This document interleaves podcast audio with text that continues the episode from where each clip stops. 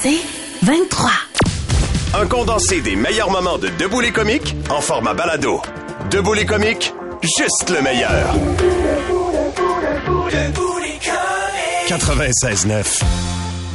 C'est quoi? Est-ce que vous avez les moyens d'avoir une deuxième auto? Est-ce que c'est la conclusion à laquelle vous êtes arrivé que vous deviez vous séparer de votre voiture, de votre deuxième voiture, ou au contraire, euh, d'en acheter deux quand même, mais de, de downsizer, là, de, de- d'acheter plus petit, d'acheter plus petit et moins cher? On le sait avec la pandémie, le coût moyen de l'automobile a augmenté au Québec. Même les véhicules d'occasion sont hors de prix. Et deux voitures, c'est devenu un luxe qui est difficile à s'offrir pour la plupart des familles avec l'explosion du coût de la vie, mais juste les coûts euh, engendrés par la propriété d'une automobile, c'est assez spectaculaire. En 2024, euh, en 2024, l'augmentation des prix, c'est 40% depuis deux ans sur les véhicules neufs et d'occasion. En moyenne, l'augmentation. L'entretien, l'augmentation du salaire des mécaniciens, mettons, c'est 53 Euh, ça, entre dans l'entretien. 4, 4,50 d'éco-frais par pneu euh, de- depuis 2023. C'est 800 dollars à peu près pour des pneus. Quatre pneus sur une- une auto qui chose des 17 pouces. Aussitôt que tu montes un peu, euh, ces prix-là explosent, entre autres. Euh, le prix de l'essence aussi. Il y a des gens qui ont acheté les premières autos. Moi, c'est en bas de, c'est en bas de 50 cents. Là, c'est rendu à 1 et, 1 et 60, euh, et quelque chose de même. Et sinon, les, les bonnes fins de semaine, sinon, ça peut aller plus haut que ça. Et entre 1 et 55 et 1 et 67, l'essence. On va parler des assurances dans un instant et même les contributions au- des, des véhicules de promenade à la SAAQ, c'est 8 de plus. Est-ce que vous êtes encore capable de vous permettre une deuxième automobile? Et il faut penser à long terme. Il y a, le, il y a Art Bacon, c'est une entreprise en technologie financière qui a fait le calcul pour savoir combien, si tu t'achètes une voiture là, là, puis le prix moyen au Québec, c'est 65 000 environ. Si tu t'achètes une voiture là, combien ton, ton auto va t'avoir coûté dans 7 ans? Et dans 7 ans, Ah cette voiture-là va t'avoir coûté 112 000 Ça n'a pas rapport. Ils ont fait le calcul sur l'essence, les assurances, l'inflation. Fait qu'ils ont c'est tout un calcul très, très, très, très poussé. Et c'est une, une fine analyse. clair. Mais ça va te coûter 112 000. C'est énorme. C'est fou. C'est 50 000 de plus que le char, là. Faut y C'est penser. fou. Ouais, Faut y ouais, penser. ouais, vraiment, vraiment. Puis ça, ça va pas en diminuant par dessus. non. Et euh, la pression sur la pression sur les couples, ben c'est là. Il y a des gens qui ont besoin de configurations différentes. Euh, si tu as des enfants, tu as besoin de plus d'espace. Ben fait que oui. tu peux pas avoir tout le temps des petites autos non plus. Euh, et ça, euh, je, je puis euh, le, le- le- le coût, de- comme je te dis, les- les- les- les- aller au travail ou ben non, ça dépend où tu travailles, ça dépend ce que tu fais. Euh, Il y a plein de configurations. Dans un instant, on va jaser avec Kim et on va jaser aussi avec Andréane. Andréane est courtière d'assurance. Il y a une habitude que les gens font qui sont une qui est une véritable erreur. On lui parle dans 30 secondes. Des comiques, de retour après ceci. 96.9. C'est quoi? Le podcast Debout les comiques. Est-ce que vous êtes capable d'avoir une deuxième auto? C'est le sujet que- dont on vous parle ce matin. Et il y a deux messages textes rapidement. Il y a, euh, il y a Kim a dit, euh, Julie, pardon, a dit, mon dernier paiement, c'est en septembre. Il y a plein de gens qui attendent la fin des Ben oui. paiements de leur auto, puis ils vont l'étirer dans le temps en mettant des réparations dessus. Et il y a Chloé a dit, Chloé de Saint-Constant a dit, présentement, mon conjoint n'a pas d'auto. On utilise juste la mienne et j'ai fait autant de kilométrage en six mois que j'avais fait en trois ans avant. Le gaz, les réparations de kilométrage, ça revient au même que d'avoir deux autos dans leur situation à eux autres. C'est quelque chose, là. Des fois, il y a des mauvaises surprises. Sébastien il dit, moi, j'avais un véhicule fourni par mon employeur. Fait que là, on s'est gâté. On s'est acheté un véhicule neuf. Mais là, l'employeur a retiré le véhicule fourni. Fait que là, on est pogné avec pogné. euh, Des, des montants de 2000 par mois. Fait que là, C'est si tu fou. serres la ceinture pour essayer d'arriver, c'est terrible. Mais hein, il y a Kim qui est au téléphone. Salut Kim. Salut la gang, vous allez bien? Kim, rapidement, vous réussissez à avoir deux autos, toi et ton chum, mais il faut être créatif, c'est ça, hein? Oui, effectivement. En fait, moi, euh, par fiabilité, je prends une voiture à financement. C'est sûr que je vais avec une voiture d'occasion, euh, mais je vais tout le temps au moins 4-5 ans en arrière. Puis mon mari, lui, il prend tout le temps des voitures qu'il achète sur Marketplace qui nécessitent parfois des petites réparations. Mais comme ça, lui, le véhicule, il est payé en totalité. Ben, c'est ça, tu le payes d'un coup, puis vous, amortissez l'autre tranquillement. Euh, c'est une situation que plein de gens vivent. Kim, merci de ton appel, c'est apprécié. Merci à vous. Bye, Salut, passe Kim. une belle journée. Elle doit aussi sauver sur les assurances de cette façon-là, tu sais, parce que C'est souvent clair, les assurances ben que oui. tu fais ramasser. Ceci dit, je trouve que souvent on sous-estime le marché des chars volés. Euh, Il y a des bons, des il y en a. Ah, il y a du choix. Il y en a quelques-uns. Sinon, on va être plus sérieusement, on va aller rejoindre Audrey-Anne. Audrey-Anne, qui est courtière d'assurance. Euh, il y a une habitude que les gens font et qui, sont- qui est une véritable erreur. On lui en parle tout de suite. Salut Audrey-Anne. Bon matin. Quelle est cette erreur que les gens font systématiquement ou en tout cas très souvent? Mais ça nous, a- ça nous arrive souvent qu'on a des, euh, des clients qui nous appellent directement du concessionnaire pour nous dire Allô, je change ma voiture, euh, je veux juste qu'on l'assure. Ah. C'est souvent là qu'ils font le saut parce que finalement, les, les prix des assurances, euh, ils changent, ils évoluent aussi avec les types de véhicules. Euh, les années, plus les années avancent, plus les taux d'assurance augmentent, peu, peu pas, parce que le coût de la vie aussi augmente. Donc, euh, c'est important de magasiner ses assurances avant d'aller chercher sa nouvelle voiture pour être certain qu'on peut se le permettre. Ah, parce que parce que ce que tu vis, Audrey-Anne, c'est qu'il y a des gens que ça les sert complètement de manière illogique là, de, de, de prendre des assurances qui viennent alourdir un paiement par mois déjà déjà déjà pesant là. Ah, mais oui, à 100 Puis c'est tout dépendant de la situation de la personne. Ça aussi, c'est important de penser parce que l'assurance, ça dépend aussi pour chaque personne, chaque, euh, chaque situation. Donc, même sous les situations financières, l'assurance, ça coûte cher. Tout dépendant aussi de ce que tu décides de, te- de t'acheter. Ben oui. Mais c'est là que tu peux faire le saut. Hey, mais ça, Dis-moi, Audrey, est-ce que ça se peut aussi que les franchises ont augmenté? Parce que moi, je m'en suis, je me suis magasiné des assurances récemment et dans tous les domaines, les franchises augmentent énormément. Euh, oui, les franchises peuvent augmenter, mais ça, ça peut être aussi un plus pour aider. Dépendant si tu peux te le permettre, mais d'augmenter tes franchises, c'est aussi diminuer le montant de ta prime. Donc, c'est sûr que ça peut être intéressant si tu peux te le permettre. OK, parfait. Ah, mais c'est super éclairant. Merci, Audrey-Anne, euh, de ce, ce petit rappel que magasiner nos assurances avant de faire le Ah oui. deal pour l'auto. Parce que ne pas avoir de surprise, des fois, ça, euh, ça peut nous surprendre. Merci, Audrey-Anne. Passe une belle journée. Bonne journée. C'est vrai ce qu'a dit les assurances. Puis en plus de ça, avec les réclamations qu'on a, ça met de la pression. Ben oui. Euh, avec euh, les, les, les, les, les, les- les nombreuses réclamations, les compagnies d'assurance, à un moment donné, euh, euh, faut qu'ils fournissent. Puis c'est un principe collectif, ça, les Puis assurances. tu faisais des jokes avec euh, le, vol de véhicules, Étienne, mais Kelsiane dit on a déménagé à Montréal, on s'est fait ramasser parce que le prix est tellement plus Ben oui. élevé à Montréal. Selon où tu vis, Ben oui. ton métier, puis ce que tu fais. Puis il y a Ouais. plein de nuances là-dedans. Ouais. On Là, s'en je- va dans le mur! On s'en va dans le mur. Le pied sur le gaz, ouais. mais pas trop sur le gaz parce que le gaz est cher. Le podcast Debout les comiques. On est tombé sur une nouvelle qui a aucun sens. Un homme en Australie qui est en train de subir une opération à cœur ouvert. Ben, pas là, là, mais au moment où sa poitrine est littéralement ouverte en deux, le patient a pogné en feu. Son chest a pogné en feu. Comment ça se peut? Michael Bensoussan est là pour nous répondre avec d'autres histoires impossibles qui se sont passées dans des hôpitaux. Allô, Michael? Salut. Comment ça se peut qu'un chest ouvert pogne en feu? I Il y a know. bu du Monster. I know. Beaucoup de poils. En fait, euh, c'est vrai que ces histoires sont rares, mais existent. Il faut savoir que quand même dans un bloc opératoire, tu as toute une sorte de, toute une, toute une bunch de fluides et de différents tuyaux d'arrivée, etc., etc., qui euh, sont présents. Il va y avoir du vide, il va y avoir de l'azote, il va y avoir des gaz et il va y avoir de l'oxygène. Bon. Euh, globalement, il ne peut y avoir que deux types d'accidents qui peuvent faire qu'un patient va pogner le feu, mais ça se peut. C'est soit il y a eu un gros problème avec l'oxygène, trop d'oxygène, trop d'apport en oxygène, une fuite en oxygène. Et vous savez, quand on fait une intervention chirurgicale, depuis maintenant des années et des années, on utilise ce qu'on appelle des bistouris électriques. C'est-à-dire, c'est des bistouris qui vont ouvrir, mais qui en même temps vont faire de la coagulation pour que les patients ne saignent pas. Comme le couteau à rose beef de ma grand-mère qui était plugué. Genre, et puis, je te dirais que dans un bloc opératoire, ça sent exactement pareil que quand la viande sort du four. C'est exactement Ça, c'est un ça détail qu'on voulait pas. Absolument. Mais merci quand même. Et ça sent le porc, si vous voulez une idée du goût que peut avoir la viande humaine. Ça J'ai sent été, j'ai très été fort le porc. vasectomisé, je le sais. Voilà. Et, Mais- et- et donc, et en il fait, il peut y avoir une étincelle. Et effectivement, s'il y a une fuite d'oxygène, que ce soit en dehors du patient dans le bloc, ou que ce soit un trop gros apport d'oxygène, parce que des fois, l'oxygène va être mal dosé. Normalement, dans ce qu'on respire, de l'oxygène, il y en a 19, 21%. Il peut y en avoir beaucoup plus dans ce qu'on donne aux patients. Mais si c'est comme 100% d'oxygène, une étincelle à mauvaise place, quelque chose qui a mal mesuré le taux d'oxygène, ça peut donner ça. Mais il y a aussi les gaz digestifs.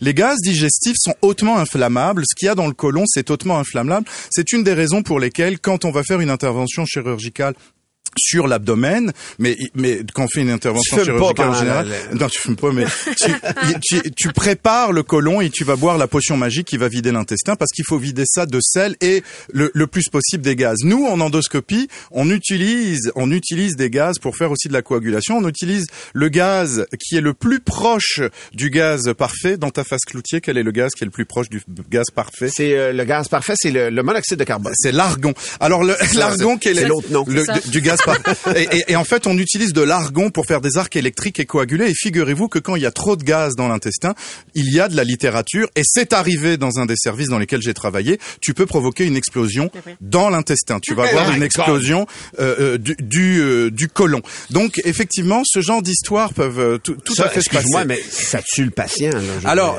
euh, Le en l'occurrence, quand, quand il y a eu l'explosion colique, tu vas avoir des déchirures un peu partout dans l'intestin.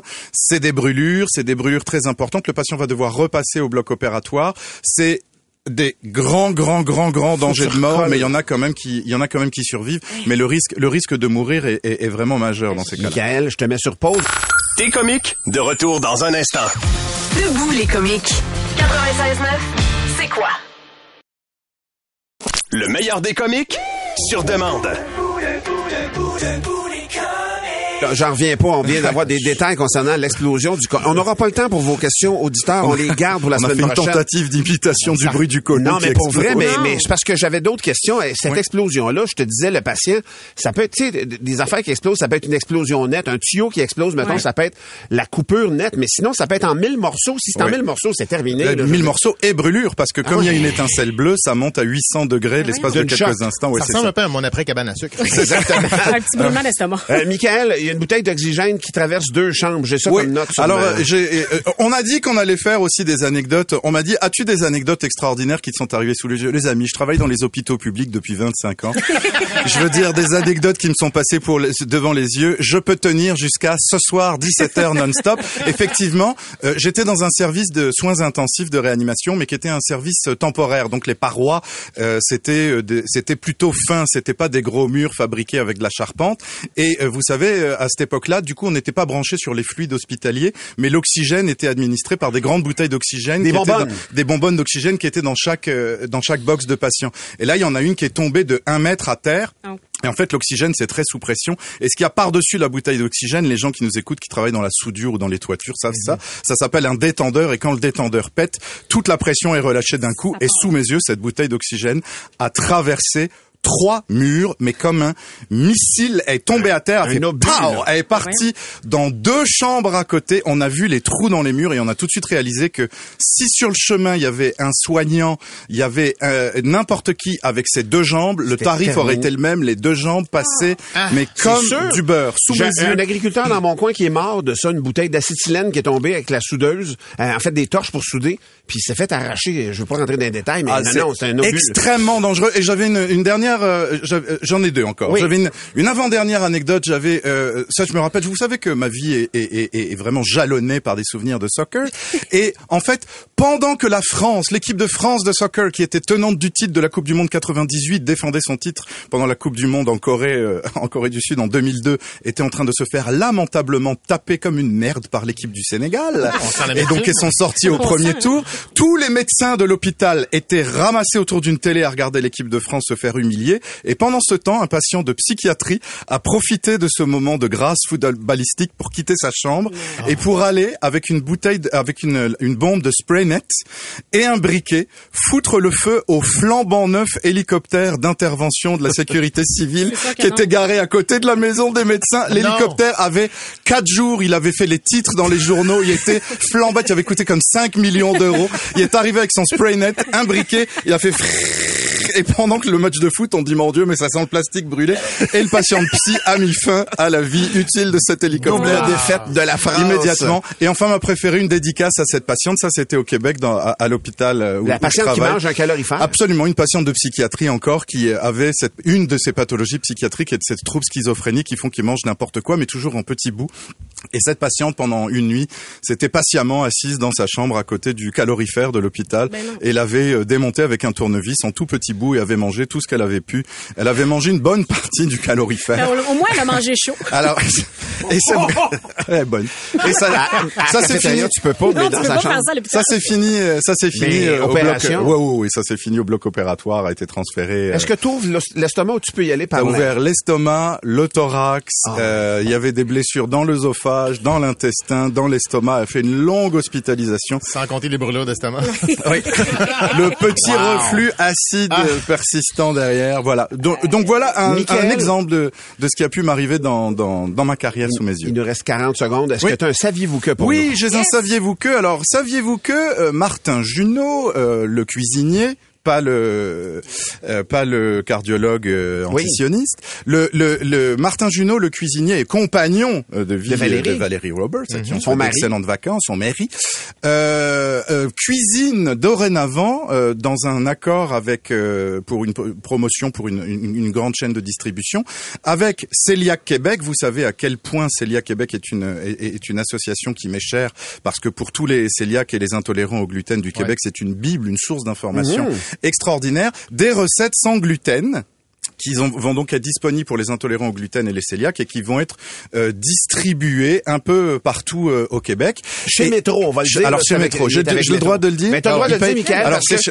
ça va aider le monde. Là, alors ça aide le monde, ça va être, tellement de- ça va être chez Métro. Et alors pour ceux que ça intéresse, vous pouvez regarder ce partenariat sur Célia Québec et vous en profiterez sur Célia Québec pour aller regarder que cette semaine, c'est le, le- le- la semaine où commence le défi sans abdos euh, pour euh, le gluten. Si vous pouvez organiser euh, euh, par chez vous pour sensibiliser à la maladie cœliaque et évidemment ramasser des fonds euh, pour euh, Celiac Québec, vous allez pouvoir en plus faire du sport, vous filmer avec vous, vos amis, euh, vos collègues de travail, etc., en train de faire des abdos, de vous dessiner pour cet été et de participer à la cause euh, de l'alimentation sans gluten pour les cœliaques. Merci infiniment, Michael, Merci. de ne pas me regarder quand Celiac tu parles de Québec. dessiner Ouais, des ça. orgues. Et, euh, mais merci, Michael, pour euh, tous ceux. Ben, je sais que Valérie, ça la touche Ben oui, beaucoup, vraiment. euh, vraiment, tous ceux qui sont intolérants. Moi, et je me suis dessiné des abdos, mais je dépasse. Ouais. Ouais, toi tu as un 12 pack, je l'ai vu. Le podcast Debout les comiques. Augmentation de loyer, renouvellement, ça coûte de plus en plus cher louer un appartement. Et on dirait que comme locataire, il faut être de plus en plus sur nos gardes. On en jase avec Sylviane Fréchette, notaire. Allô, Sylviane. Bonjour, bonjour, Euh, merci bonjour. d'être là. Euh, mon proprio a jusqu'à quand pour m'envoyer un, un, un avis de, euh, de, de- pas de, de renouvellement, un avis s'il veut augmenter mon loyer. En fait, ça va dépendre de la durée de votre bail actuel. Donc, s'il est de 12 mois et plus, donc souvent c'est un bail de un an qu'on va signer, là, du 1er juillet jusqu'au 30 juin de l'année suivante, le proprio, il y a jusqu'à 3 à 6 mois avant la fin du bail pour vous l'envoyer. Donc, si ça se termine le 30 juin, il a entre le 1er janvier et le 31 mars pour vous envoyer l'avis. Si jamais, toutefois, votre bail a commencé plus tard, donc il a commencé en décembre, janvier, février, Là, on fait le, Mhm. le, le prorata, là. ben, en fait, c'est que c'est un à deux mois avant la fin du bail quand le bail est de moins de 12 mois. Puis il y a d'autres règles si votre euh, bail est à durée indéterminée. On a combien de temps pour répondre, nous, quand on le reçoit? Je pense que c'est un mois qu'on a. C'est pour- 30 jours, oui. 30 jours. Que vous avez. Effectivement. Dans, dans cet avis-là, j'imagine que tu peux pas mettre n'importe quoi. Il faut que ça soit quand même assez conforme. là. Oui, ben c'est sûr que la règle encadre cet avis-là. Donc, un, il faut qu'il soit écrit, il faut qu'il soit dans la langue du bail, il faut qu'il précise le montant du loyer qui est augmenté ou le, le montant en argent ou en pourcentage par rapport au loyer actuel. Il faut aussi qu'il y ait toutes les modifications euh, qui soient euh, qui soient listées là, si jamais il veut faire d'autres euh, modifications. Au bail. Puis quand je reçois l'avis, c'est quoi mes options rendues là? Mais en fait, tu as quatre options. OK. Euh, donc, soit que tu refuses et que tu restes dans l'appartement, ça c'est souvent quelque chose qui est oublié. Euh, soit tu peux négocier avec ton propriétaire aussi, soit bah t'acceptes si tu trouves que c'est justifié, Ça a de ouais. ou soit que tu décides juste de refuser et de quitter. OK. aussi. Juste une précision, quand tu reçois l'avis de renouvellement, mettons, euh, tu as donc deux questions qui te sont posées. Est-ce que tu acceptes l'augmentation ou est-ce que tu acceptes de, est-ce que tu gardes le loyer? Il faut que les deux soient dans le, dans le même dans le même document, je pense. Hein? Mais en fait, le tribunal administratif du logement, qui est anciennement la régie du logement, là, elle offre un avis là, pour l'augmentation de loyer. Les propriétaires vont souvent l'utiliser. Et donc, oui, c'est les différentes options là, qui sont là. Donc, euh, Et si jamais moi je suis un, je suis un- je suis un petit peu mal commode, puis je refuse ou que je veux négocier, c'est quoi les options de mon propriétaire, lui? Ben en fait, avant, on va s'enlever le jugement d'être mal commode quand on refuse. Hein? C'est un Non. droit. Que on va, on le va droit, Martin. exercer nos droits. Fais-toi confiance, Ouais. Martin. Ouais, sois sûr de toi, Martin. aller. T'es euh, grand, Mar- Martin, t'es grand. Plus fort que ça, Marc. Donc, si jamais votre propriétaire reçoit votre votre refus, euh, ben un, il pourrait l'accepter puis dire ok, ben c'est correct, j'accepte que tu refuses puis euh, je renouvelle On aux mêmes conditions. Euh, Peut-être qu'il va essayer de négocier, mais ultimement, si ça fait vraiment pas son affaire, ben il va pouvoir aller demander au tribunal administratif du logement de faire une fixation de loyer et c'est là où le propriétaire va devoir prouver et justifier les différents facteurs là, euh, qui justifient Mais ça, quand il fait ça, est-ce que ça nous implique? Est-ce que nous, parce qu'on dirait que moi, ce qui m'inquiéterait là-dedans, c'est d'être impliqué puis de devoir mettre du temps là-dedans. Tu sais, le temps, à un moment donné, on n'en a pas, puis on dirait que toutes ces démarches-là, je voudrais pas être impliqué Ouais, dans ça, vrai. tu sais. Donc, en effet, c'est le propriétaire qui va initier la demande devant le tribunal, mais oui, on va être On va impliqué. devoir y aller. Puis on va devoir euh, assumer la décision aussi. Donc, si jamais le tribunal accepte l'augmentation de loyer, on peut pas dire, ben finalement, moi, je me pousse euh, puis euh, j'annule le bail. OK, OK, OK. Ah, ouais. Sauf s'il y a une entente avec le propriétaire. Ok. Je comprends, mais quand même, c'est un pensée On va faire une courte pause, euh, 30 secondes, là, c'est pas long, c'est pas long, et dans un instant, euh, peut-être que Sylviane va briser un mythe, littéralement. On a une question pour elle. On prend pour acquis certaines affaires en, en termes de logement, notamment le pourcentage d'augmentation. On va démêler ça avec elle dans quelques instants, mais vous voulez pas manquer ça parce que c'est pas du tout ce que vous Ben pensez. non. Le podcast Debout les comiques. Il y a des gens qui réagissent sur la messagerie texte. Ben on va oui. parler dans quelques instants des immeubles de 5 ans et moins. On a Mm-hmm. une question euh, qui va dans ce sens-là. Sylviane a déjà prévu le coup. Mais avant, on va briser un mythe, Joanie. Ouais, je suis contente de t'avoir euh, avec nous euh, ce matin parce que j'ai des amis qui ont eu une augmentation de loyer de 37 Eh. On, on s'entend que ça, ça dépasse le pourcentage maximum d'augmentation de loyer? En fait, c'est là le mythe. Donc, c'est faux de croire qu'il y a un pourcentage maximum ou un pourcentage plafond que les Hein? Propriétaires peuvent utiliser.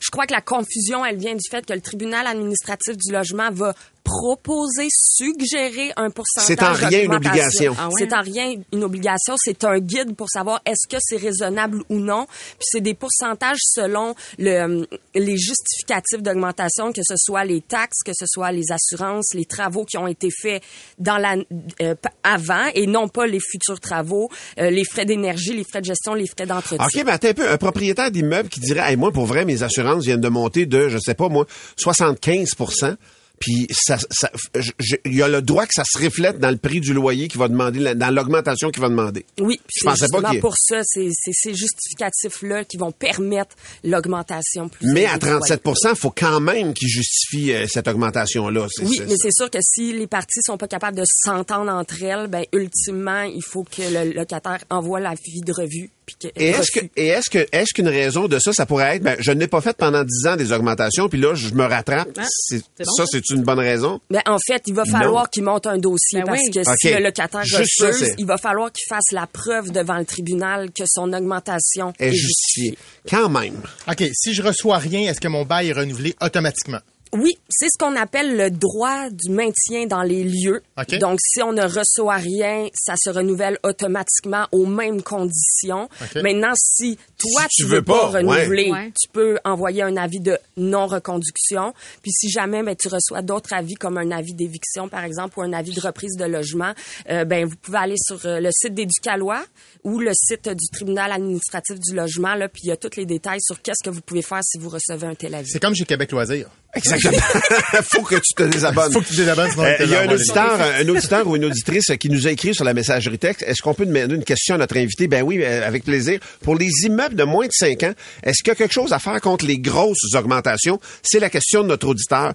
Puis toi, euh, qu'est-ce que- tu réponds quoi à ça, Sylviane? Ben, en fait, c'est vrai que les locataires dans ces situations-là, ils ont moins d'options. Donc, si le- l'immeuble a moins de 5 ans ou a été converti dans les cinq dernières années, puis que cette inscription-là est inscrite au bail dans la section F, et que le propriétaire euh, impose une augmentation, le locataire a juste trois options. Soit il accepte, soit il négocie, soit il refuse, mais il doit quitter.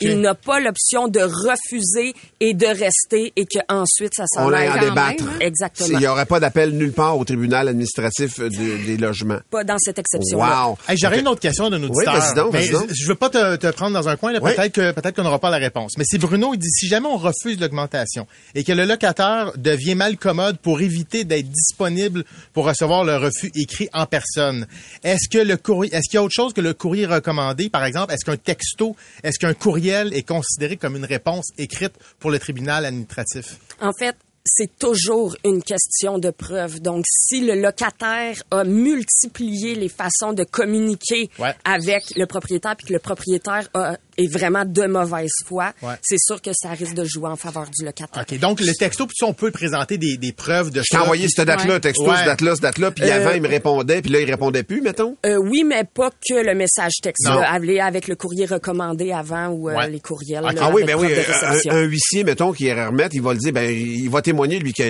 il a pas oui, il y a des ça, là. procès Puis il y a une façon de faire, le huissier, là, qui, euh, Tout à qui- fait. c'est à force de loi. C'est très clair. Merci beaucoup, ma Ouais. chère euh, Sylviane. merci. Et euh, bonne chance à tous ceux qui sont dans cette négociation. Négociations-là, puis dans Ouais. cette situation-là, parce que c'est là euh, que ça se passe, euh, les, les, les bails, les renouvellements ou non et autres. Et Faites autres, valoir euh, vos droits. Ah, sais, oui, vous en absolument. avez, là. Absolument, mais j'ai appris des enfants. J'étais sûr, moi, que tu pouvais pas, mettons, entre 4 et 6% tu pouvais pas plus que ça. Puis, euh, mais c'est une suggestion, là, mais j'ai l'impression que c'est comme une, une suggestion forte. Hey, c'est éducatif, ce show. C'est vraiment très Ah ouais. éducatif. Le podcast Debout les comiques. Partager tes souvenirs avec ta Civic Oui. 91. ma Mais oui, c'est ça. Dufour. Écoute, j'ai tellement des bons souvenirs. Premièrement, je vous la décris, c'est une vieille Honda Civic 1991. Le modèle coupé carré, hatchback En coupé arrière, carré. Et 161 000 kilomètres. Et là, le gars qui l'avait eu avant moi, il avait comme voulu la monter, mais il avait comme manqué de budget. Mais c'était dit, il a, il a pogné la bonne couleur pour que moi j'aime ça. Les whippers jaunes, les tours de break jaunes. Les calipers, là. Le dash jaune. Ah, c'est ça? Ouais, la- bon, la- OK. ce qui est On appelle apparent toujours appeler ça des tours de break. Ouais, mais c'est correct. Ah ouais, regarde. Puis le dash jaune, là, c'est quand Le même, c'est quand même audacieux, là, Oui, exactement. Il y avait même les petites lumières bleues, ces weepers, là, tu sais, que le soir, là, ça faisait comme, j'avais l'air de passer dans une parade, moi, là. Écoute, le fun que j'ai eu avec ce char-là, tu sais, ton premier char. Ouais. J'avais 16 ans, là, tu sais. Fait que ça, on est début 2000, à peu près, là. C'est comme hot d'avoir un char. Puis moi, je suis une lève, une lève tard, tu sais. Ouais. Fait que souvent, je manquais, je manquais l'autobus, moi, le matin. Puis souvent, je partais sur le pouce, puis je manquais la première période. Mais là, je pouvais arriver à la dernière minute. Hey, tout ça. Ouais, c'est vrai. Je me mettais sur le coin à Mistassini pour mon, mon, mon, mon, mon monter à Dolbeau, à Jean Dolbeau. Puis, ben, demain, c'était débile. Je faisais des livres à plein de monde. Écoute, j'ai fait, euh, tu sais, dans le temps, on pouvait fouler notre char avec 20 piastres. là, tu Ouais, ouais, ben ouais. Mais je pense que j'ai jamais mis vraiment 20 piastres. Moi, j'y allais comme, on mettre 5 piastres. Genre, Mais mais moi, 5 piastres. Ouais, on mettait C'est 7 capoté piastres. quand Ben je pense à ça, hein. Ouais, ouais. J'étais la king, la pro, la queen pour débarrer les portes de char avec des supports. hey, moi, là, je traînais tout le temps mon support dans mon char, puis quand quelqu'un était dans l'air, va te le débarrer, moi! Hey, je dis, j'étais j'étais rendu compte, j'aurais pu, j'aurais pu faire une voleuse de char, là, tu sais. tu sais, j'ai fait le tour de la Gaspésie avec ce premier char-là. Ensuite de ça, j'ai fait mon déménagement à Montréal. Quand je suis déménagée pour venir jouer dans l'émission Watatata, je suis partie avec, avec ce char-là. Il Et devait être plein l'envie en arrière au complet. à là. côté, écoute, j'allais porter mon amie dans- à, à l'école. Elle, elle finissait son école, elle finissait son, son secondaire 5. Mon char était loadé, elle était assise sur, le- sur le passager, puis elle était, à- elle était à côté avec mes coffres jusqu'au plafond. Là, je l'ai débarqué, j'ai dit bon, ok, c'est beau, je pars. Et là. J'arrive à Montréal avec ça, puis ben au travers de ça, tu sais, je me suis fait des chums, puis euh, il y en a un, je me suis fait c'est dans, dans, dans la Naudière, dans le coin de Joliette. Et C'est simple. puis je sais pas, euh, t'as fait dire dans le coin de Joliette, c'est rien que des voleurs là, tu sais, il y a plein de voleurs de chars là, tu sais. On salue les gens de Joliette. Ah, Ils sont en train de voler un char présentement. Non, tout cas, je suis sûre que si on appelle les assurances, en c'est plus ça. cher. C'est plus cher à Joliette d'assurer un char pour le vol. Non, mais Tout ça pour c'est dire. pas parce que t'as eu une mauvaise expérience. Je suis d'accord avec Ah, j'ai eu C'est une toutes des couple- valeurs. J'ai eu une Martin. couple de mauvaises expériences, mais à un moment donné, je me lève le matin, OK? Je suis à la rue Piette à Joliette. C'est sûr que c'est un quartier. C'est sûr que c'est quand même un quartier un peu intense pour les vols. Je descends, j'arrive en bas. Ma porte de char était, était ouverte. Elle était je fais comme, oh my God, j'ai eu une tentative de vol sur mon char. Et là, je m'assois et et tu sais où est-ce qu'on tourne la clé? C'est tout arraché. La Switch, ah, voulu La suite est, est bypasser. dérinchée et probablement que sans le savoir, je devais avoir un antidémarreur, mais ils ont, ils ont pas été, ils ont pas été capables de partir avec mon char. Sans le savoir, t'avais un anti mais peut-être, parce que sinon, il aurait, il aurait réussi à le démarrer, tu sais. Et c'est à ce moment-là que j'ai commencé à traîner un tournevis plat pour starter mon char. C'est le début de mes aventures. Demain, je vous raconte mon arrestation à Montréal, mon arrestation à Chibougamau, puis comment Michel Couillard m'a offert de réparer mon char. Le meilleur des comiques, sur demande. Sarah, tu nous as dit hier, puis Oui. attention, là, si Gibson n'est pas capable de performer live parce qu'il n'est pas dans un environnement qu'il connaît tant, on a un enregistrement, les gars, quand ils ont travaillé ouais, avec toi la semaine dernière. Donc, on aura ça en backup. Fait que stresse pas, Ouais. mais je veux quand même l'entendre un peu chanter. Parfait. Fait que je vais essayer, je vais commencer à capella parce que. Là, faut pas qu'on ça s'en occupe, là, on fait juste Ça, écouter. S'il va vers vous, faites, juste l'ignorer. Fait que je l'essaye, ok? Je vais juste enlever mes écouteurs pour que ça y aille. Oui, vas-y. OK. Hey, c'est tellement cute pour vrai. Ça faire du pick-up d'un trail en prenant de la bière. Là, il vient de se lever. J'aime ça mettre mes belles robes le soir pour aller danser. J'aime ça faire du quatre roues dans poète puis rester pogné. Semi-route Semi-route, semi-trail. Tu peux m'amener à pêche dans ta chaloupe de 15 pieds. On mettra nos potes d'eau, puis on sortira du doré.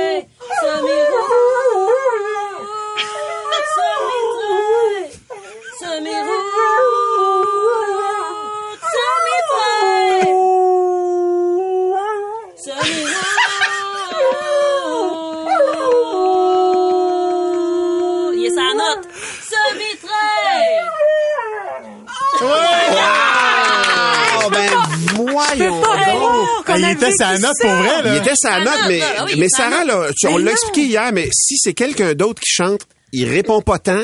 Exact. Mais en fait, la, la a sa radio chanson- ça, pourrait c'est sa jouer- chanson préférée, La, la- la radio pourrait jouer toute la journée, puis il se passerait rien, là, tu sais. Puis il m'en est bang, Je m'en ai rendu compte, écoute, on revenait de tourner, on venait de la Côte-Nord, on est dans Van, on écoute la radio, et un moment donné, chez Témil a décollé il y a six mois, OK? Il, il- il- il est bébé. Il s'est, il s'est assis, il a commencé, ra, ra, ra, ra, ra, ra, ra, ra, ra. Là, je disais, hey, t'as peu, Il se passe de reconnaît sa quoi? maîtresse, quoi. Et c'est comme ça qu'il a commencé, puis il a ses chansons préférées. C'est un caniche royal, il y a quatre ans, il s'appelle Gibson, et c'est un chien chanteur, mesdames et messieurs. Ben oui! parfait. Mais si, mettons, il entend une chanson, mais que tu chantes pas, tu sais, un enregistrement, il, Ouais. il part-tu? Euh, si, ma- euh, que- qu'est-ce, qu'est-ce, que tu veux dire? Mettons, ton la- disque. Ton disque qui joue, mais c'est moi, pas je peux pas écouter mon disque chez nous. Non, je peux pas. Je peux pas répéter. Mais c'est bizarre. T'en Même des fois, as-tu je pas loin, t'en avais préparé une, chansons. toi? Parle là-donc pour voir la toune. c'est Mettons, bon, tu l'avais là. sur ton...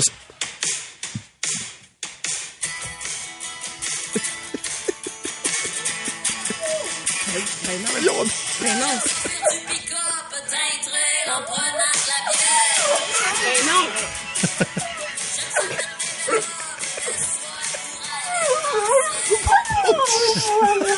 Il était cœur, hein?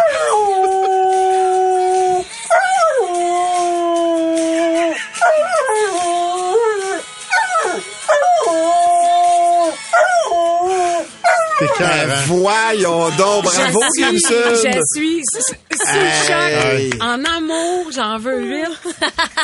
Qu'est-ce que votre chien fait de particulier? Le chien de Sarah Dufour réagit, il chante Caroline sur la toune, il est sur la note à part de ça. Il y a quelqu'un qui dit, notre caniche royal fait la même affaire.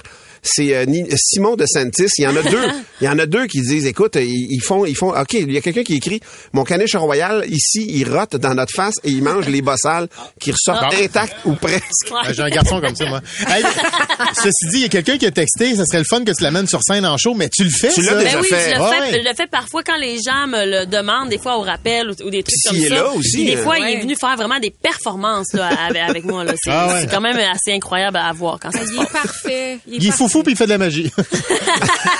Non, mais honnêtement, tu sais, il, est- il est parfait, mais il est aussi très fin. Puis ça, c'est ça qui est le plus important Ouais. quand Il est on a un vraiment chien. fin. Il est Ouais. très bien élevé. Il est Sa vraiment mère fin. bien élevé. Annie, Annie, Annie dit euh, c'est un prodige, c'est un prodige. Ouais. Et euh, sinon, écoute, c'est noyé dans les félicitations Ben oui. et la stupeur de nos euh, de nos auditeurs. Ben, ça, c'est impressionnant. Il y a Victoria qui écrit Mon chihuahua fait juste zigner tout le monde. Il y a Francesca. Francesca a dit mon chat éternue sur commande. Ben. Ah! Ça, ça me fait rire en tabarouette, par Ben exemple. Mon chat est bien plat. Il fait rien. Ouais.